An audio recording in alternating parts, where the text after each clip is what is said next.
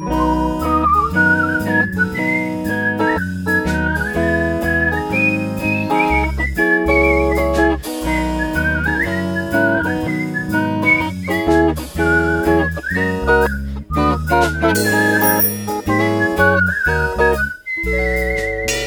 Campus-Spezialisten. Anne, ich wollte dir gerade erzählen, hm, was ich über dich Neues in der Bib gelernt habe.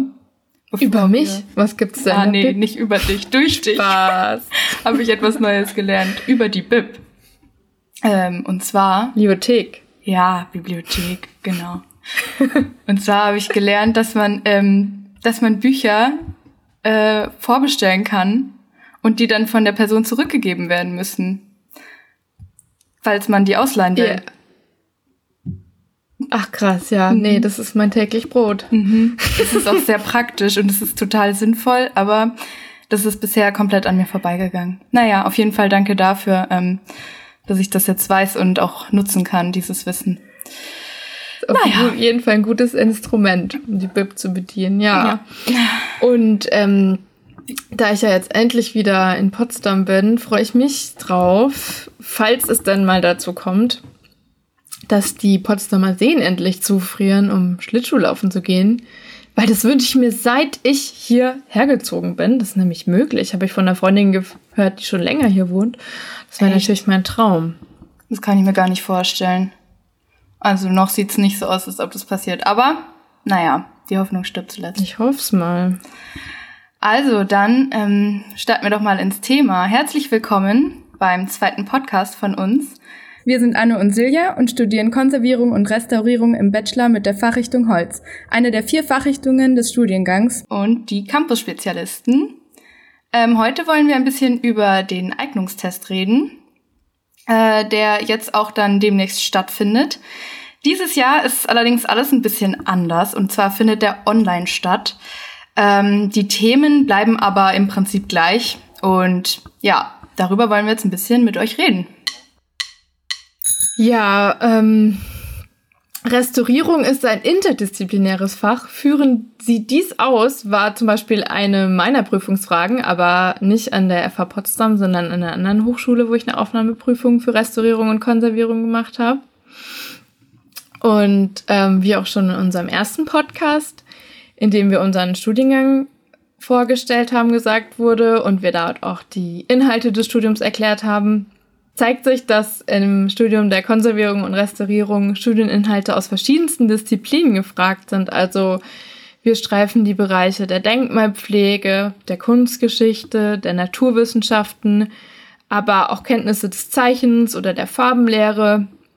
Und natürlich die restaurierungsspezifischen Fragestellungen sind von Bedeutung. Und so sind auch diese Pfeiler, sag ich jetzt mal, ähm, Bestandteile des Eignungstests.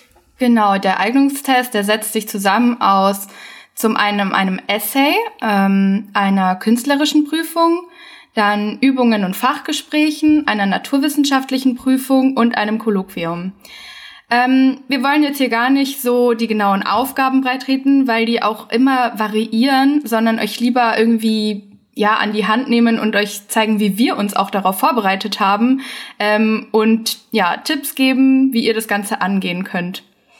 Ähm, genau, dann fangen wir mal an mit dem ersten Teil. Ähm, und zwar ist das das Essay.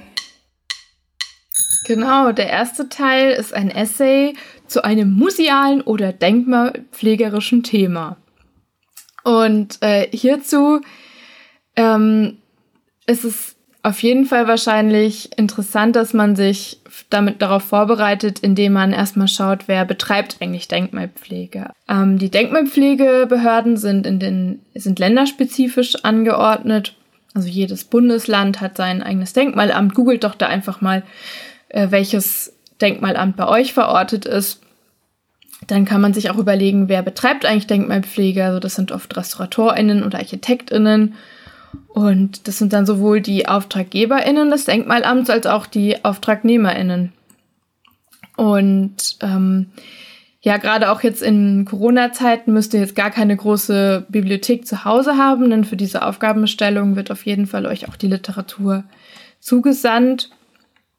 Und wichtig ist dabei wahrscheinlich, sich ja zu vergegenwärtigen, ähm, dass ein Grundkonzept wichtig ist. Also die logische Argumentation. Es gibt nicht die eine Lösung. Ihr müsst nicht die eine Lösung in diesem Essay ausarbeiten, sondern solltet euren Gedankenprozess verschriftlichen und da einen roten Faden auf jeden Fall mit einbauen. Und ähm, die Aufgabenstellung ist für uns natürlich auch unbekannt, darum soll es jetzt auch gar nicht gehen. Aber wir geben euch ein paar Tipps zur Vorbereitung an die Hand. Also viel lesen, was euch interessiert, arbeitet euch ein. Es gibt auch Videos im Internet dazu, also auf YouTube beispielsweise, um dann eben die Grundsätze der Denkmalpflege zu verstehen und auch die Begriffe und die Fachwörter kennenzulernen. Auch gibt es dann, kann man sich auch Beispiele aus der Praxis angucken. Da gibt es zum Beispiel die Zeitschrift der Deutschen Stiftung Denkmalschutz, die Monumente. Da habe ich mich auch immer wieder reingelesen. Da sieht man so die aktuellen denkmalpflegerischen Strömungen. Dann gibt es auch noch die Restauro, die Fachzeitschrift für Restaurierung, speziell jetzt für unser Fach. Und ähm, dann gibt es auch RestauratorInnen auf YouTube, die über ihre Arbeit berichten in Videos. Äh, wenn ich da einmal kurz reingrätschen darf. Und zwar gibt es einen äh, total tollen YouTube-Kanal von einem Herrn Baumgartner. Der Kanal heißt auch Baumgartner Restorations. Und ähm, der macht zwar Gemälderestaurierung, aber das ist trotzdem total hilfreich, ähm, sich die Videos anzugucken, weil die ethischen Grundaspekte, die sind ja immer die gleichen. Und ähm, außerdem ist es echt extremely satisfying, ihm dabei zuzugucken, wie er die Gemälde ähm, reinigt und retuschiert. Also ich kann es wirklich nur empfehlen. Wir packen euch einen Link zu einem Video von ihm ähm, auf jeden Fall in die Show Notes. Ja, cool. Danke auch für den Input. Da fällt mir nämlich noch ein, ähm, dass also was Restaurierungsethik eigentlich bedeutet. Das bedeutet, dass man sich erstmal äh, klar macht, warum mache ich diese oder jene Restaurierung. Ist auch ein wichtiger Aspekt, Dazu kann ich auf jeden Fall das Buch, die Dissertation von Katrin Janis empfehlen zur Restaurierungsethik zum Beispiel, wenn da vielleicht Teile online sind. Genau. Ja, ist auf jeden Fall wichtig, den Begriff Restaurierungsethik anzuführen. Tatsächlich halte ich, muss ich ein Referat halten am Dienstag und ich bin gerade dabei, Teile daraus zu lesen und ich kann es auch echt nur empfehlen. Das ist wirklich richtig, richtig gut. Ja, das ähm, Buch kursiert ja auch zwischen uns, genau. Ja, wird immer hin und her gegeben. Eine Bibel, ja, kann ich nur sagen, auf jeden, auf jeden Fall. Fall für uns. Ja, genau, also abschließend zu dem Essay, ähm, in dem ein denkmalpflegerisches oder museales Thema behandelt werden soll, kann ich auf jeden Fall noch den Tipp an die Hand geben, Denkmalpflege ist im Wandel unterworfen. Also wie wir heute auf Denkmalpflege blicken, ist nicht selbstverständlich. Es gibt eben auch Theorien hinter der Denkmalpflege und dazu ist auf jeden Fall ein wichtiges Manifest, mit dem wir eigentlich immer arbeiten, wenn wir jetzt uns auch Restaurierungsziel beispielsweise vergegenwärtigen. Ähm, die Charta von Venedig oder auch das Wertesystem von Alois Riegel. Das kann man auf jeden Fall beides auch im Internet finden. Und ähm, das ist vor, zwar vor 120 Jahren entstanden, aber in der Zeit wurde die Denkmalpflege neu ausgerichtet. Deswegen ähm, ist das auf jeden Fall essentiell, wenn man sich mit dem Thema beschäftigt. So, jetzt aber genug mal von der Theorie. Jetzt wird es praktischer in dem Teil des Tests, den euch Silja jetzt vorstellen wird. Genau, und das ist die künstlerische Prüfung. Die besteht nämlich aus zwei Teilen. Einmal einer Zeichnung und im zweiten Teil dürft ihr euch dann entscheiden zwischen einer Retusche und einem Relief. Was ist denn eigentlich ein Relief? Wie kann man, wie kann man sich das vorstellen? Ja, das muss man vielleicht erklären. Also ein Relief ist eine dreidimensionelle Darstellung, die aus einer Fläche herausgearbeitet wird. Also im Gegensatz jetzt zu einer freistehenden Statue kann man nicht drum herumlaufen, sondern hat nur eine Ansicht, aus der man das betrachten kann, nämlich eben von vorne ähm, ist oft an äh, Kirchenwänden zu finden zum Beispiel. Hat wahrscheinlich jeder schon mal gesehen. Und dann erkläre ich auch gleich nochmal, was eine Retusche ist. Und zwar ähm, fügt man da äh, farblich passend äh, Fehlstellen ein. Wenn da jetzt etwas herausgebrochen ist, zum Beispiel aus, äh, einem, aus einer Wand, äh, wo eine Wandmalerei war, dann wird das Eventuell, kommt dann natürlich drauf an, aber nehmen wir jetzt mal an, es soll retuschiert werden. Dann wird es gekittet und dann wird ähm, farblich passend ergänzt, sodass für den Betrachter da keine Lücke mehr ist, sondern äh, sich diese Lücke wieder schließt und eben ein gleichmäßiges Bild ergibt. Ähm, wie ihr euch darauf vorbereitet, da komme ich gleich nochmal drauf zurück. Erstmal wollte ich euch ein paar Tipps zum Zeichnen geben. Nämlich, wenn jetzt Leute unter euch sind, die noch nie gezeichnet haben und die sagen, sie können es überhaupt nicht, dann will ich euch erstmal den Stress nehmen, keine Panik. Das kann man alles lernen. Das hat nicht so viel mit Talent zu tun, wie die meisten immer denken. Fangt erstmal damit an, dass ihr euch schöne Materialien kauft. Und da müsst ihr jetzt auch nicht wahnsinnig tief in den Geldbeutel greifen. Ähm, ich würde euch empfehlen, echt beim Papier ein bisschen zu schauen, dass ihr euch da was ein bisschen hochwertigeres holt, einfach weil es viel mehr Spaß macht und die Zeichnungen auch doppelt so gut aussehen, wenn sie nicht auf dem weißen Druckerpapier gemalt werden, sondern auf so leicht gelblichem und ähm, leicht gekörntem Papier. Und bei den Bleistiften braucht ihr euch nicht die volle Palette von 6H bis 8B besorgen. H steht hier übrigens für hart und B für weich. Ähm, sondern ich würde empfehlen, einfach ein HB, B, 2B und dann einen 4B Bleistift zu holen. Und damit kommt man auf jeden Fall schon richtig weit. Genau, und dann, wie geht dir das Ganze an? Ich würde jeden Tag so 15 Minuten Skizzen machen von einfach, worauf ihr Bock habt, was euch entgegenkommt. Sei es die Tasse, sei es der Apfel, sei es euer Frühstück, euer Chaos äh, auf dem Schreibtisch.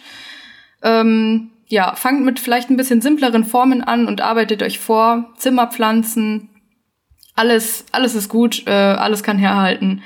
Und versucht dabei die Objekte auch aus verschiedenen Perspektiven darzustellen. Also nicht immer nur die absolute Frontansicht, wie es jetzt genau gerade perfekt dasteht, sondern ähm, so, dass ihr vielleicht auch eine perspektivische Veränderung habt, also dass es nach hinten kleiner wird, dass ihr das mal andersrum hinstellt oder eben von unten äh, zeichnet.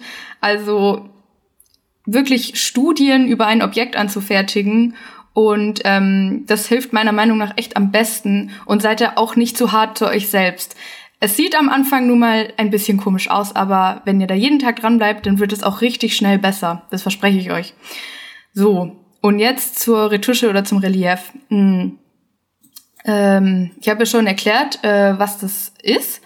Äh, das sieht dann in der Prüfung wahrscheinlich ungefähr so aus, dass ihr ähm, ein ausgedrucktes Bild bekommt und dann da weiße Flecken rein retuschiert sind mit einem Programm der Wahl. Und ähm, ja, diese Flecken müsst ihr dann, wie gesagt, eben wieder ausfüllen.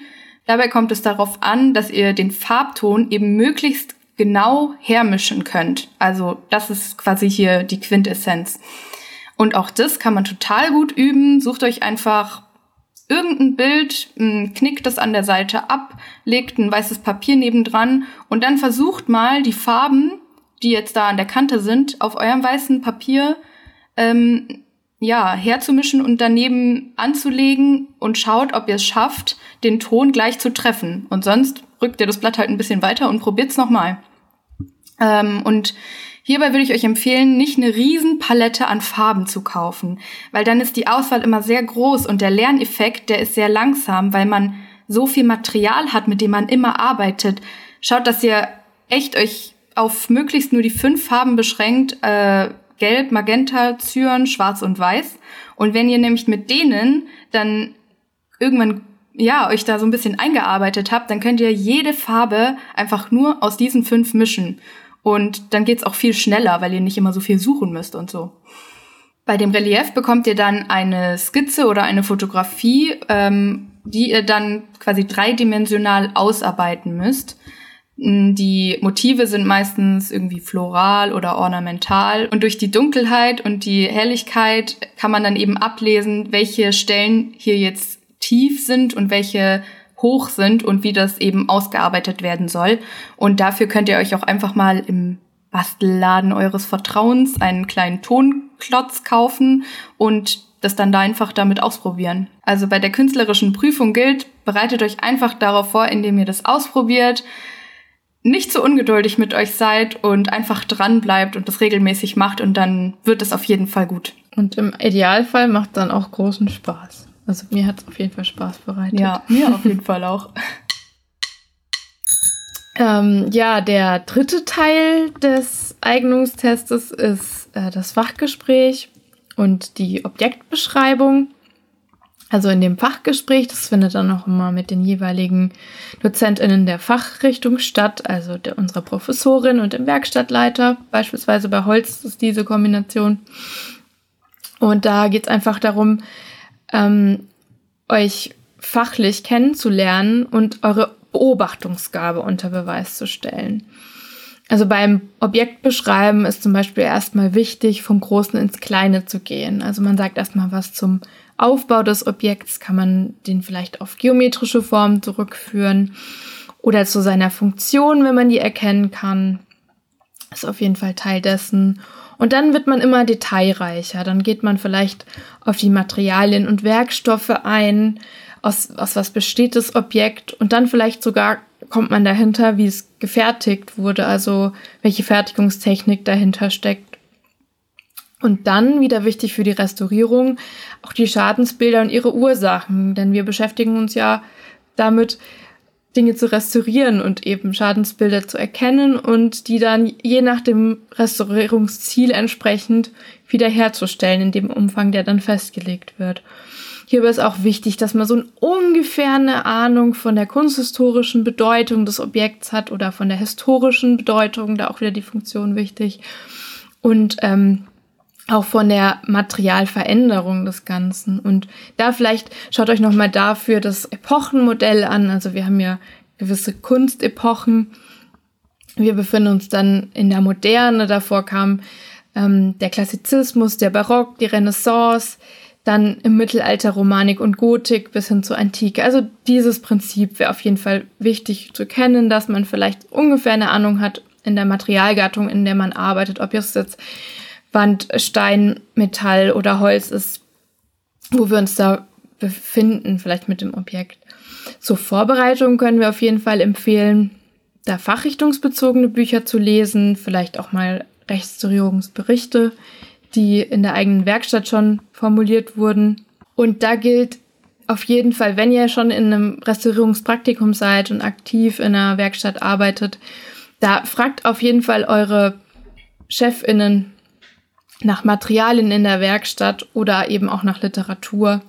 Schaut euch da auf jeden Fall Materialien an, die wichtig für einen Fachbereich sind. Ob es jetzt Restaurierungsmaterialien sind oder die Materialien, aus denen eben die Kunstgegenstände oder die Kulturobjekte bestehen.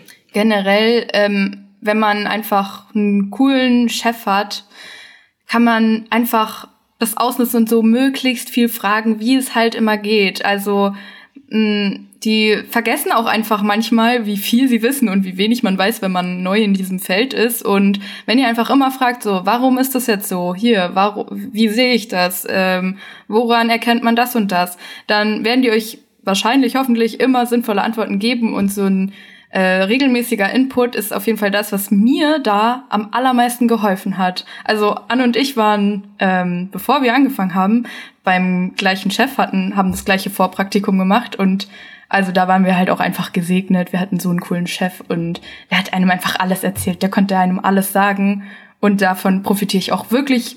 Ich bin im dritten Semester bis heute auch immer noch davon, was der alles immer einem erzählen konnte. Es war einfach richtig cool. Und ja, wenn ihr, wenn ihr die Möglichkeit habt, dann nutzt das auf jeden Fall aus. Ja, auf jeden Fall. Ich konnte mir dann so Sachen auch viel besser merken, weil ich das dann ja. mit der Person in Verbindung gebracht habe. Ja, wirklich.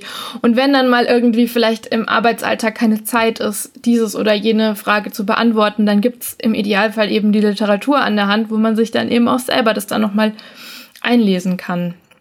Nach, am Feierabend. Ja, und äh, jetzt erstmal vielleicht noch wie geht ihr denn in der, in der Aufgabe denn dann ran? Also es ist wichtig, den eigenen Gedankengang mitzuteilen und nicht nur das Ergebnis. Weil es kann mal sein, dass man falsch liegt. Es gibt ja zum Beispiel ähm, barocke Objekte, aber es gibt dann auch im 19. Jahrhundert neobarocke Objekte. Und da kann man auch nicht immer auf den ersten Blick sehen, um was es sich da handelt. Deswegen ist es vielleicht wichtig, dann eher ähm, den Gedankengang, wie gesagt, mitzuteilen und nicht nur das Ergebnis, weil so sehen die PrüferInnen, falls eben eine Antwort falsch ist, was einem auffällt oder wie man Dinge betrachtet. Also eine gute Erklärung mit falschem Schluss ist immer besser als nur falsche Tatensachen zu nennen. Generell gilt, beobachten, beschreiben ist sehr wichtig in dem Aufnahmetest, wenn zum Beispiel Material nicht bekannt ist, einfach genau hinschauen. Darum geht's. Ja, voll. So, der nächste Teil ist die naturwissenschaftliche Prüfung. Davor hat mir persönlich am meisten die Hose geschlackert. Sagt man das so? Ich weiß es nicht. Ähm, aber Anne, was, was war eigentlich deine, dein Prüfungsteil, vor dem du am meisten Schiss hattest? Ich muss zugeben, die künstlerische Prüfung, weil das ist das, was mir jetzt nicht so gut liegt, wie vielleicht eher die Theorie. Ah ja, okay. Naja. Und bei dir? Ja, bei mir war es auf jeden Fall Naturwissenschaften. Also da, da war bei mir alles offener. Boah, da hatte ich so Schiss davor. Aber so, jetzt, wie bereitet man sich darauf vor? Naja, erstmal, was kommt überhaupt dran? Die naturwissenschaftliche Prüfung umfasst Themen der Mathematik, Physik und Chemie. Das klingt jetzt erstmal total viel und so, als müsste man am besten alle drei Fächer studiert haben, aber darum geht es überhaupt nicht. Ihr sollt einfach grundlegende Phänomene erklären können, ähm, ja, einfach zeigen, dass ihr logisch denken könnt, dass ihr ähm, Sachverhalte einfach darstellen könnt und wirklich überhaupt keine komplizierten äh, Erklärungen geben, keine zwei Seiten Abhandlung über eine Frage schreiben. Stellt euch am besten vor, euch hätte ein fünfjähriges Kind diese Frage gestellt und versucht dann so kurz, aber auch genau wie möglich den Sachverhalt zu erklären. Und falls ihr dann noch könnt, könnt ihr dann natürlich noch irgendwie den ein oder anderen Fachbegriff mit reinrutschen lassen. Aber ähm, denkt wirklich nicht, dass da schon großes, großes Vorwissen gefragt wird, wenn ihr die grundlegenden mathematischen Kenntnisse habt, die ihr habt, wenn ihr Fachabitur oder welchen Abschluss ähm, ihr dann auch immer habt, äh, auf jeden Fall beherrscht. Äh, also wenn das vorhanden ist, dann ähm, ja, beruft euch einfach auf euer logisches Denken, auf euren gesunden Menschenverstand und ähm, wenn ihr die Fragen dann so beantwortet, dann wird es auf jeden Fall reichen. Und dann kommen wir auch schon zum letzten Teil. Ähm, das ist dann einfach noch ein kleines Gespräch mit den Lehrenden des jeweiligen Fachbereichs. Ähm, da braucht ihr wirklich überhaupt keine Angst vor haben. Da wird einfach nur gefragt, was ist eure Motivation, was ist vielleicht eure Vorerfahrung, was sind eure Interessen. Also die wollen euch einfach mal sehen, kennenlernen, kurz mit euch schnacken, ähm, dass sie einfach wissen, wer ist es überhaupt und ja, da braucht ihr echt keine Panik haben. Allgemein bei der ganzen Prüfung überhaupt nicht. Wenn ihr irgendwas nicht könnt, wenn irgendwas total in die Hose ging, dann lasst es gut sein, konzentriert euch auf den nächsten Part. Es wird immer das Gesamtbild betrachtet. Ja, und zudem muss ich auch noch mal sagen, das kann man vielleicht auch in unserem ersten Podcast hören. Unsere DozentInnen sind wirklich nett. Ähm, wir, ein Aspekt für uns, uns für das Studium der Restaurierung und Konservierung an der FH Potsdam zu entscheiden, waren die DozentInnen. Deshalb wirklich, ihr trefft da wirklich auf nette Menschen.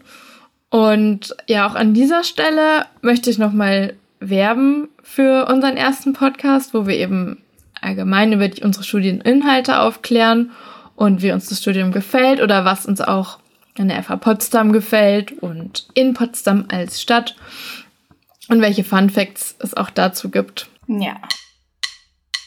So, jetzt kommen wir auch schon leider zum Ende dieses, dieser Folge. Und wir möchten gern die ähm, nächsten Folgen ankündigen, in denen wir uns den anderen Fachrichtungen unseres Studiengangs widmen. Also wir sind Fachrichtung Holz. Und hier werden wir Interviews mit unseren KommilitonInnen der anderen Fachrichtungen führen. Denn wir haben echt gute Freundinnen durch das Studium gewonnen und wir möchten auch so ein bisschen über das Thema Freundschaft im Studium sprechen und vielleicht auch in Zeiten von Corona. Mhm, genau, das ist dann nämlich ja auch nochmal eine ganz andere Kiste mit dem Studium. Also, ähm, ja, weil wir zum Beispiel wohnen eigentlich im selben Haus, aber nehmen den Podcast in anderen Wohnungen auf. Das ist auch schon wiederum seltsam. Und haben uns auch wirklich schon super lange nicht mehr richtig getroffen. Außer mal auf dem Balkon. Ja. Für einen Glühwein. Das war schön. Und was es zu dem Thema der heutigen Folge noch zu sagen gibt, ähm, es wurde schon mal ein Video zu dem Eignungstest gedreht. Den Link dazu findet ihr in den Show Notes. Und da findet ihr auch den Link äh, zur Webseite. Da findet ihr dann den aktuellen Ablaufplan der, äh, des Eignungstests. Das heißt, wenn ihr das dann in dem folgenden Jahr oder in dem Jahr darauf hört, dann ähm, seht ihr auch, wie für da die ähm, die Prüfung geplant ist. Die ist immer ein bisschen anders aufgebaut, äh, aber ja, dann habt ihr da auf jeden Fall einen Eindruck, wie es dann in dem Jahr so geplant ist. Dann können wir eigentlich nur noch viel Erfolg für den Eignungstest wünschen, falls ja. ihr daran teilnehmt. Und wir hoffen, wir haben euch gut darauf vorbereitet. Ja, genau. Und macht euch einfach wirklich nicht verrückt. Macht einfach das, wo ihr Interessen habt, da, da vertieft diese Interessen einfach und das ist dann das, was am nachhaltigsten bleibt und ähm, ja, macht euch auf jeden Fall nicht verrückt. Das hat nicht geholfen, das kann ich euch sagen. Das habe ich nämlich gemacht. okay, ja, dann ähm, ciao Kakao und bis zum nächsten Mal. ciao Kakao und bis zum nächsten Mal. Das war ein Podcast der Campus-Spezialisten der Fachhochschule Potsdam. Produktion und Realisation, zentrale Studienberatung der Fachhochschule Potsdam und Johann Frederik Paul. Redaktion Anne Ilaria Weiß und Silja Bückers. Artwork Rebecca Eversmann. Danke auch an Gordon Barsch und Maria Büthoff für den Jingle. Eine Produktion der Campus-Spezialisten 2021.